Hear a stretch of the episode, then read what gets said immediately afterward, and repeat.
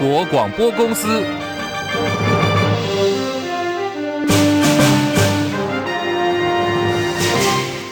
大家好，欢迎收听中广新闻，我是黄丽凤。新闻开始关注的是最新台风动态，杜苏芮台风变胖又变强，现在呢已经到达了中台上线，不排除在今天下半天到晚上之间会增强为强烈台风。气象局预定是在下午两点半要发布陆上台风警报，越晚风雨将会越大。明天的上半天暴风圈会接触到恒春陆地，明后两天各地都要留意大雨或者是豪雨的发生，尤其在东部、东南部。部跟南部山区会有大豪雨发生的几率。杜苏芮的入境呢，现在不断的在向南修正当中，确定不会登陆台湾。不过迎风面的宜花东还有屏高南，不要以为没登陆就没事了，请务必呢要做好防台准备。中央气象局记者罗雅颖说：“预估今天呢，台风会朝吕宋岛的北方海面接近，明天会逐渐通过巴巴士海峡南方。”二十六到二十七号这两天还是台风距离我们最近的时候，迎风面的东半部到恒春半岛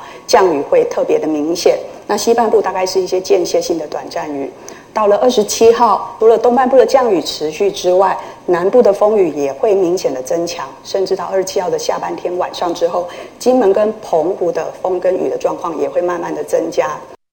而现在台风的中心位置是在鹅卵鼻东南方，大概是六百公里的海面上，以每小时十五公里的速度向西北转西北西的方向在进行当中。近中心最大风速每秒四十八公尺，七级风的暴风半径两百八十公里。预估到礼拜五的白天之后，杜穗台风就会逐渐离开了。不过呢，在杜穗的东南方海面，现在另外还有一个热带的扰动正在酝酿形成台风，礼拜五就有发展成台风的几率，必须要持续。的观察有没有可能放台风假？好，我们来看是台湾台风论坛天气特辑粉专说，以现在台风的路径做研判，北部很难了，南台湾就要视风雨而定。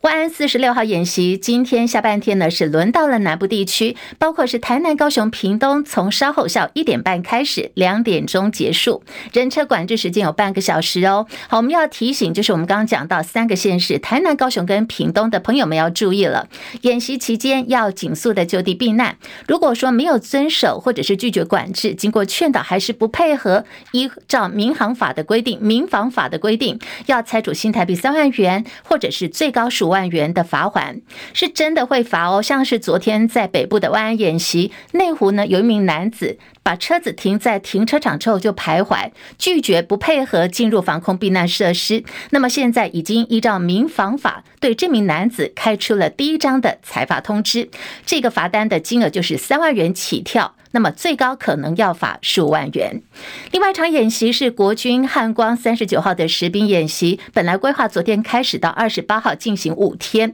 今天是第二天了，但是受到台风的影响，考量安全还有整个防台的整备，所以决定今天的部分取消了。不过在昨天演习的第一天啊，陆军六军团三支部位在基隆市区祥丰营区的弹药库发生了爆炸，造成九名官兵轻重伤，伤势比较严重。中的一名士官在基隆长庚医护团队紧急手术之后，由三总内湖总院接手后续的治疗。总统蔡英文今天早上也到了医院去探视。在过去的七年当中，汉光演习已经造成了四次的死亡事故，十名官兵不幸殉职。基隆市长谢国梁要求军方要思考弹药库紧速的迁离这个住宅区。行政院长陈建仁今天也要求国防部必须要妥善的沟通。第一时间接收到这个消息，我们也立刻指示国防部呢，要妥善的来照顾受伤的这个官兵呢，给予最好的医疗的照顾。同时呢，也应该要尽早对于这个事件呢做相关的调查，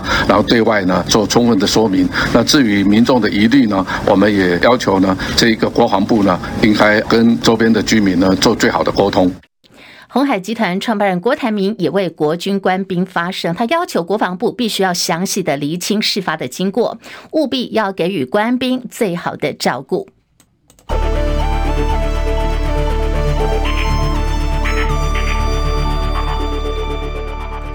新台币兑换美元升值一点九分，来到三十一点三三三兑换一美元。台北股市现在是涨了一百七十点，来到一万七千两百一十一点，涨幅有百分之一点零五，成交量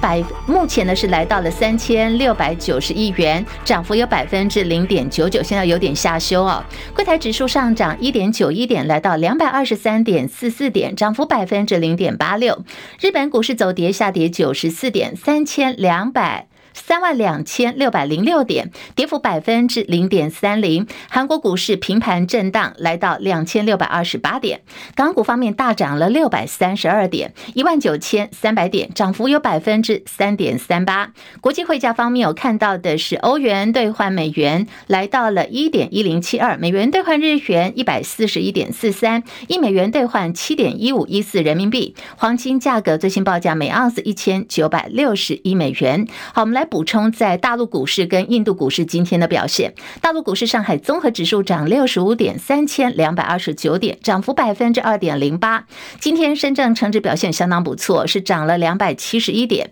一万一千零一十八点，涨幅百分之二点五二。印度股市小跌四十一点，六万六千三百四十三点，跌幅百分之零点零六。以上是最新的财经资讯。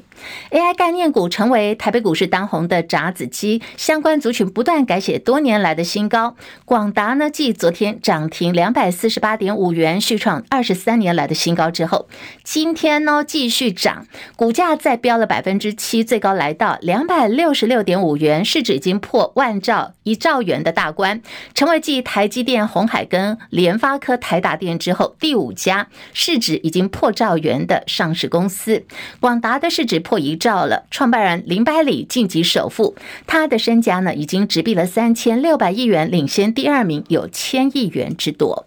美国联准会即将在台湾时间这个礼拜四的凌晨两点钟要公布最新的利率决策。有联准会传声筒之称的《华尔街日报》有最新报道，由于通膨走势的不确定性，很难预测联准会礼拜四的升息之后。下一步行动会是什么？《华尔街日报》预估说，联准会会在礼拜四的会议上升息一码，也就是二十五个基点。可是，部分官员跟经济学者都担心，通膨只是暂时退烧，潜在的物价压力可能会持续的存在。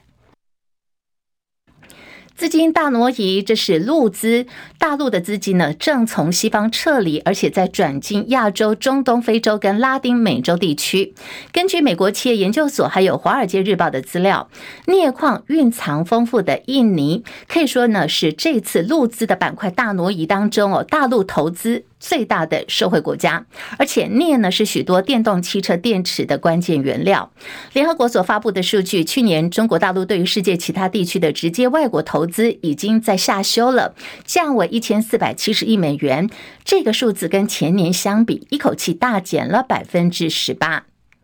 来看的是，在最近这一个月当中啊，很多的关键字搜寻在找的是中共外交部长秦刚，秦刚到底在哪儿呢？或许今天就有答案了。大陆外交部长秦刚已经长达一个月的时间没有公开露面，在这个时间点，大陆北京突然宣布今天要举行一场人大常委会议，引起了研究中国问题专家的猜测跟好奇。美国之音报道说，不少学者都认为这场会议很可能会揭晓秦刚的命运，因为这次人。大常委会的议程包括了要审议有关的任免案。大陆全国人大常委会平均每两个月会开会一次，上一次的开会时间是在六月份。按照这个时程推算，下一次开会时间应该要在八月份才对。可是呢，今天突然开会了，要审议的这个议程主题是有关于任免案，所以各方的揣测说。今天的议程是不是就跟秦刚有关系？而秦刚这一次露面的时间是在六月二十五号，当时呢，他是会见了越南、斯里兰卡的外交部长。对于秦刚的下落，大陆外交部发言人汪文斌在本月十一号的时候，他曾经说，秦刚是因为健康原因没有办法出席外事活动。不过外界盛传秦刚消失一个月了，是跟叛变还有跟这个双面女间谍的外遇有关。上个礼拜。三，中国大陆驻美大使谢锋在阿斯彭安全论坛也被问到了秦刚在哪这一题哦，他当时回答呢，意有所指的说，让我们拭目以待。全球都在关注中国武力犯台的可能性，台湾的军事规划者也在担心一种截然不同的渐进式的威胁。那么有人称之为叫做切香肠。中国的人民解放军正在进行国防专家所谓的灰色地带行动。一步一步的逐渐增加在台湾周边的存在，比如说攻击不断的扰台等等。不过呢，始终都没有跨越可以被视为战争行动的门槛。金融时报的报道说，现在台湾的这个国防军事人员就在担心，北京所采取所谓的切香肠的策略，正在慢慢改变台湾的现状，最后极有可能就会剥夺掉台湾自卫的能力。尽管中国大陆跟美国最近呢一直都在加速彼此之间的对话，来化解。一连串问题当中，呃，双方的紧张关系。不过，日本共同社引述去年六月份所公布的中共内部的文件说，大陆国家主席习近平在二零二零年底的时候，曾经跟中共解放军喊话，在北京跟西方关系紧张之际，要为战争可能爆发做好准备。那么，外界的看法是，习近平的这番言论是考量假设台湾出现了紧急状况。在朝鲜半岛方面的紧张局势再次的升温，北韩昨天深夜又朝着东部海域，也就是日本海，发射两枚型号不同的弹道飞弹。北韩不断的秀肌肉，跟北军的美国军队的动作是有关的。为了吓阻北韩，美国时隔三天，在三天之内哦，昨天又派了洛杉矶级的核动力潜舰，名字叫做安娜波利斯号，停靠在北韩。呃，南韩、北韩接近的这个济州岛海军基地，美军军可以携带核弹头的弹道飞弹前舰肯塔基号，上个礼拜二七月十八号的时候已经抵达韩国了。那么就在第二天十九号，北韩就发射两枚弹道飞弹，礼拜六又发射了多枚的巡弋飞弹。在美军的安娜波利斯号昨天抵达韩国之后，昨天深夜。北韩呢又再次的发射飞弹，那么被认为说是一连串的行动，是对于美军表达抗议。以色列则是爆发了大规模的抗议，尽管连日有万人走上了街头示威，在野党也杯葛投票。不过，以色列总理尼坦雅胡还是寻求所谓的司法改革。国会通过了具有争议性的法案条款，限制最高法院推翻政府决定的能力跟权力，引发各地抗议。那么，路透社的报道，光是一个晚上哦，在以色列当地就有十九名的抗议人士遭到逮捕。焦点回到国内来关注的是，台经院在今天发布了最新的经济预测，下修今年经济成长率到百分之一点六六，下修了零点六个百分点，也宣告 GDP 难保二，也是台经院第二次调降了今年的经济成长率。台经院院长张建一说，下半年经济不确定性的因素相当高，对于我国全年景气的看法，现在呢是内温外冷。张佳琪报道。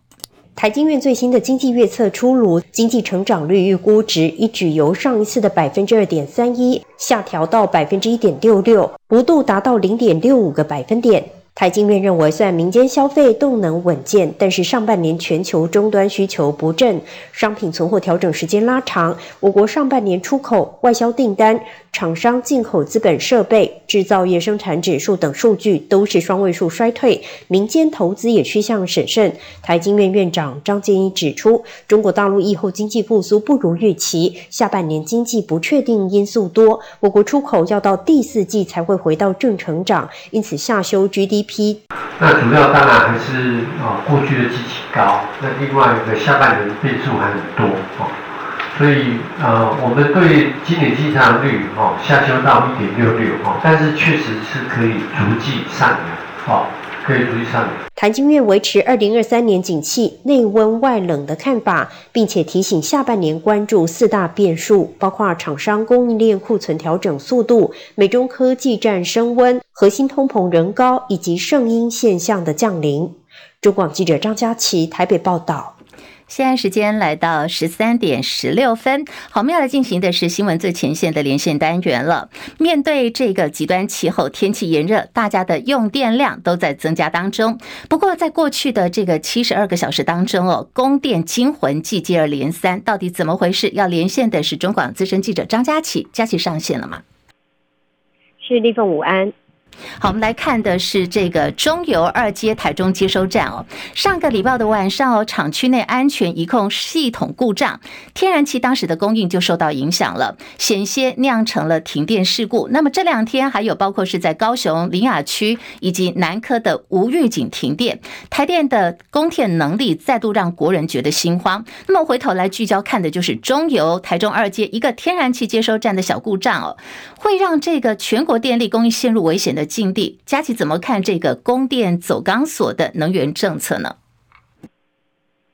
其实那天如果不是有呃有人发现说他这个台电的这个中油的天然气的厂的供供应有问题哦，大家可能都不知道这个事件的状况哦。其实那一天呃整体的供应的电力的状况。在台电的这个显示上面是正常的，在出事情发生前，台电的那个备转容量率还是在一成以上，是一个安全的水准。不过中油这个小故障呢，却造成了很大的一个影响哦。它是厂区内的一个安全仪控系统的小故障，所以让天然气的生产作业线有暂时中断的情况。那么大概是在晚上八点五十八点出头的时候开始出现这样的一个情形。那么在天然气的供应量持续的下滑之下，大概到呃。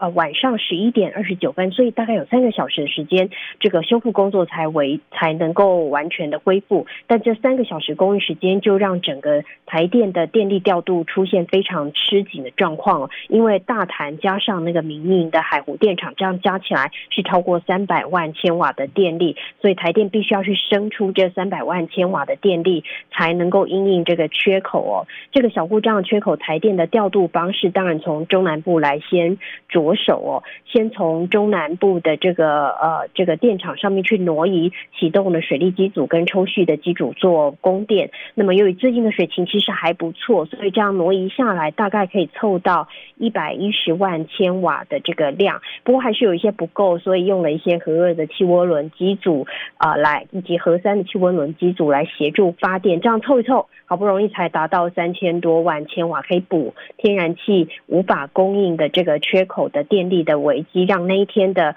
供电危机才才能够安全的过关哦。那一个小故障，管线出了一些状况，就能让台电这个兵荒马乱，忙着去凑这个电力哦。这种有一点是呃要跑三点半掉头寸那种味道哦。虽然说是安全过关啦，不过。好不容易凑到这个安全过关的情形，如果再来一次，如果不是不只是一个地方的小故障，或是有别的故障，又或者是天气太炎热，用电量在啊、呃、晚间的夜间峰时间又延长的话，那会不会让台电这个要去凑电力到哪里挪出这些几电力的能力，可能又受到更大的考验哦？这个都是对台电还有在天然气供应的中油来说是很大的挑战。那么。对于民众来说，会直接影响到，就是只要他有状况，可能晚上都没有电力可以用，那么民间企业要生产也会遇到没有电力的状况，这个都是未知数。所以整个事件其实其实暴露出一个很大的隐忧，就是我们太依赖单一的能源的来源，也就是天然气。只要它有一些些的一些小状况，我们都会失去很大的一个呃这个电力供源的能力。立凤。好，我们非常谢谢佳琪的观察还有分析哦。那么我有观察在当天晚间所发生情况，根据台电所提供的数据，经过这个紧急调度跟应变，台电还很自豪的说，当时这个临时的应变呢，让我们的供电备转容量率还维持在有百分之十。不过，就像刚刚佳琪所提到的，下次还能够这么幸运吗？我们要打上很多的问号。好，回头来看的是二零二四总统大选的最新民调了。台湾民意基金会在今天公布了。政党感情、候选人特质跟二零二四台湾总统选举最新民调的结果显示呢，民进党总统参选赖清德，他获得的是百分之三十六点四的支持度，稳定领先。个人特质方面是以维护台湾主权最受到选民的肯定。民众党的总统参选柯文哲百分之二十七点八居次，民众肯定柯文哲有亲和力。而国民党的候选人是侯友宜百分之二十点二排名第三，他还是老三哈。个人的特是。以处理好两岸关系表现最好，而台湾民意基金会的董事长尤英龙说，赖清德处于稳定领先的状态，跟柯文哲差了有八点六个百分点。侯友谊支持度呢大起大落，最高是在去年十二月，当时的支持度有百分之三十八点七，最低就是现在了，只有百分之二十点二。未来侯友谊如何超科赶赖，是一个相当艰困的任务。而柯文哲大家都看到，最近三个月他异军突起，除了靠着是他个人的这个独特的风格还有条件之外，也受惠于因为国民党有些内乱，还有侯友谊的声势几近崩盘。当蓝白的竞争越来越白热化，柯文哲呢一定要面对的是新的挑战。未来究竟还能够再维持多久？他柯老二的地位，或者是还有机会另创高峰，也是现在在政坛所关注的焦点。另外，传出鸿海集团创办郭台铭极有可能要独立参选。这场今天这个台湾民意基金会所发布的最新民调，也为哦，如果说是四卡都的战局，也做了一份民调。这个结果看到是民进党参选赖清德百分之三十三点九领先，民众党柯文哲百分之二十点五排第二，国民党参选侯友谊拿的这个支持度呢剩下百分之十八了，跌破两成哦。那么郭台铭已经加入战局四卡都的时候，郭台铭呢是以无党籍参选，那么他会拿到的是百分之十。五点二将会严重冲击到柯文哲跟侯友谊的选情，可见郭台铭影响力还是不容小觑的。而前国民党立委邱毅的看法是，郭台铭最近打哑谜的这个战术是相当模糊的，边际效益已经在递减当中，部分选民开始觉得不耐烦。民调你也看到，郭台铭的声势有点开始走跌了。邱毅的看法是，一旦跌到个位数，那么郭董就很难选了。他建议郭台铭不能够再只是只做不说，要赶快的爽快宣布，而宣布的时间点呢，可以考虑在八月中旬他访问美国结束。回到台湾的这个时间点，今天的郭台铭哦，是到了台中去拜大甲妈了。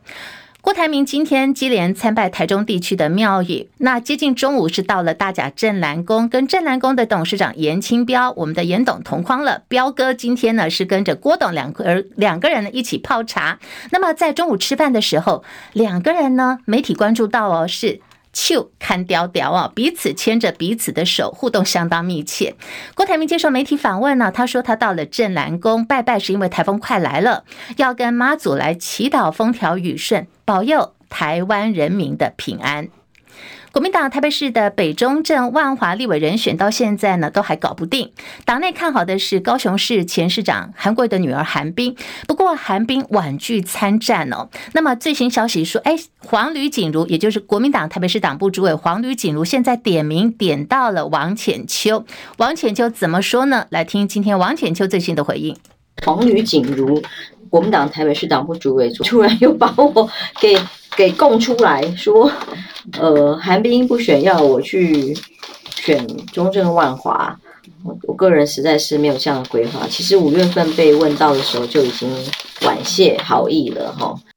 好，现在国民党呢，在这个北中正万华的这个选区，现在人选是搞不定的。那么，呃，虞美人已经决定在这个选区参选嘛？好，那么持续来看的是国民党今天呃，在昨天举行了中评会。昨天中评会讨论事情还蛮多的，媒体有关注到哦，就是有中评委哦，在这个开会的时候剑指现在的花莲立委傅昆萁。大家记得吗？先前傅昆萁有一个 Me Too 的案子哦，因为有这个媒体人董成宇指控说。傅昆萁呢，对他抱头亲吻性骚扰。好，这个案子虽然党中央对于案子是祭出了战，呃，后来呢就说不成案嘛。不过在昨天的中评委就要求国民党中央必须呢要寄出对于傅昆萁要暂停党籍的处分。外界认为说国民党对性骚扰有高标准，反正傅昆萁没有国民党籍也可以赢下立委。这是中评委邱富生他说，就请傅委员高抬贵手饶国民党一命。命吧。那么现在傅崐萁对于此事还没有最新的回应。电影的《霹雳游侠》讲的是有六名哦贫苦的社会的鲁蛇，他们组成了窃油集团，想要偷韩国炼油厂输油管线内的石油。没有想到这个情节发生在台湾了。好，这个《霹雳游侠》的台湾版到底怎么回事呢？现在总共五名嫌犯因为偷油被逮捕。我们来听的是张文禄的报道。清水分局侦查队队长游启明表示，中油公司在一百一十一年九月间，透过仪器发现管线油压异常，而且住在清水区临港路一带的民众也闻到邻近土地有刺鼻的臭油味，报请清水分局调查。警方在中油公司配合下，一路追查开挖，发现窃嫌租用不起眼的铁皮屋，以供放置窃油设备，将抽油管埋在地底，并衔接凿开的中油输油管，借此抽取大量柴油。油变卖获利。案经警方报请台中地检署陈祥威检察官指挥侦办，追查出陈姓窃嫌等五人藏匿地点、持拘票及搜索票，具体以陈姓范闲为首，以及其他涂姓、陈姓等成员共五人到案，并查扣相关窃油工具及证物。尤启明队长说：“至少窃取超级柴油七次，数量约两千公升，价值约新台币六万元。另外，遭破坏之油管设备所费用新台币一百六十一万余元。”全案依加重窃盗罪移送台中地检署侦办。中广记者张文路在台中报道。另外是台风来势汹汹哦，现在预期心理的影响包括了很多菜价都已经涨了哦，韭菜花跟芹菜已经破百元。李和喜报道，杜苏芮台风看似来势汹汹，气象局也发布了海上台风警报。然而，中南部所有产区都还未见风雨，产地的菜价却已经连涨将近五成。以花果类主要产地的彰化西瓜市场为例。二十五号的到货量略增加到一百零四公吨，然而菜价却还是全面上扬。其中以韭菜花、芹菜每公斤都涨破了百元价最高，其次则是白菜豆、小黄瓜也高达了六十到八十元之间。原本平价的叶菜类涨最凶，均价已经破了三十块。彰西果菜市场总经理许贞杰表示，先前是因农民忙着整地。进行二期稻作的耕作，导致各类叶菜出现青黄不接。将气象预报杜苏芮台风动向飘忽不定，在部分媒体有如威吓性的报道下，是助长消费者盲目预期抢购风潮，是带动菜价不正常大涨的主因。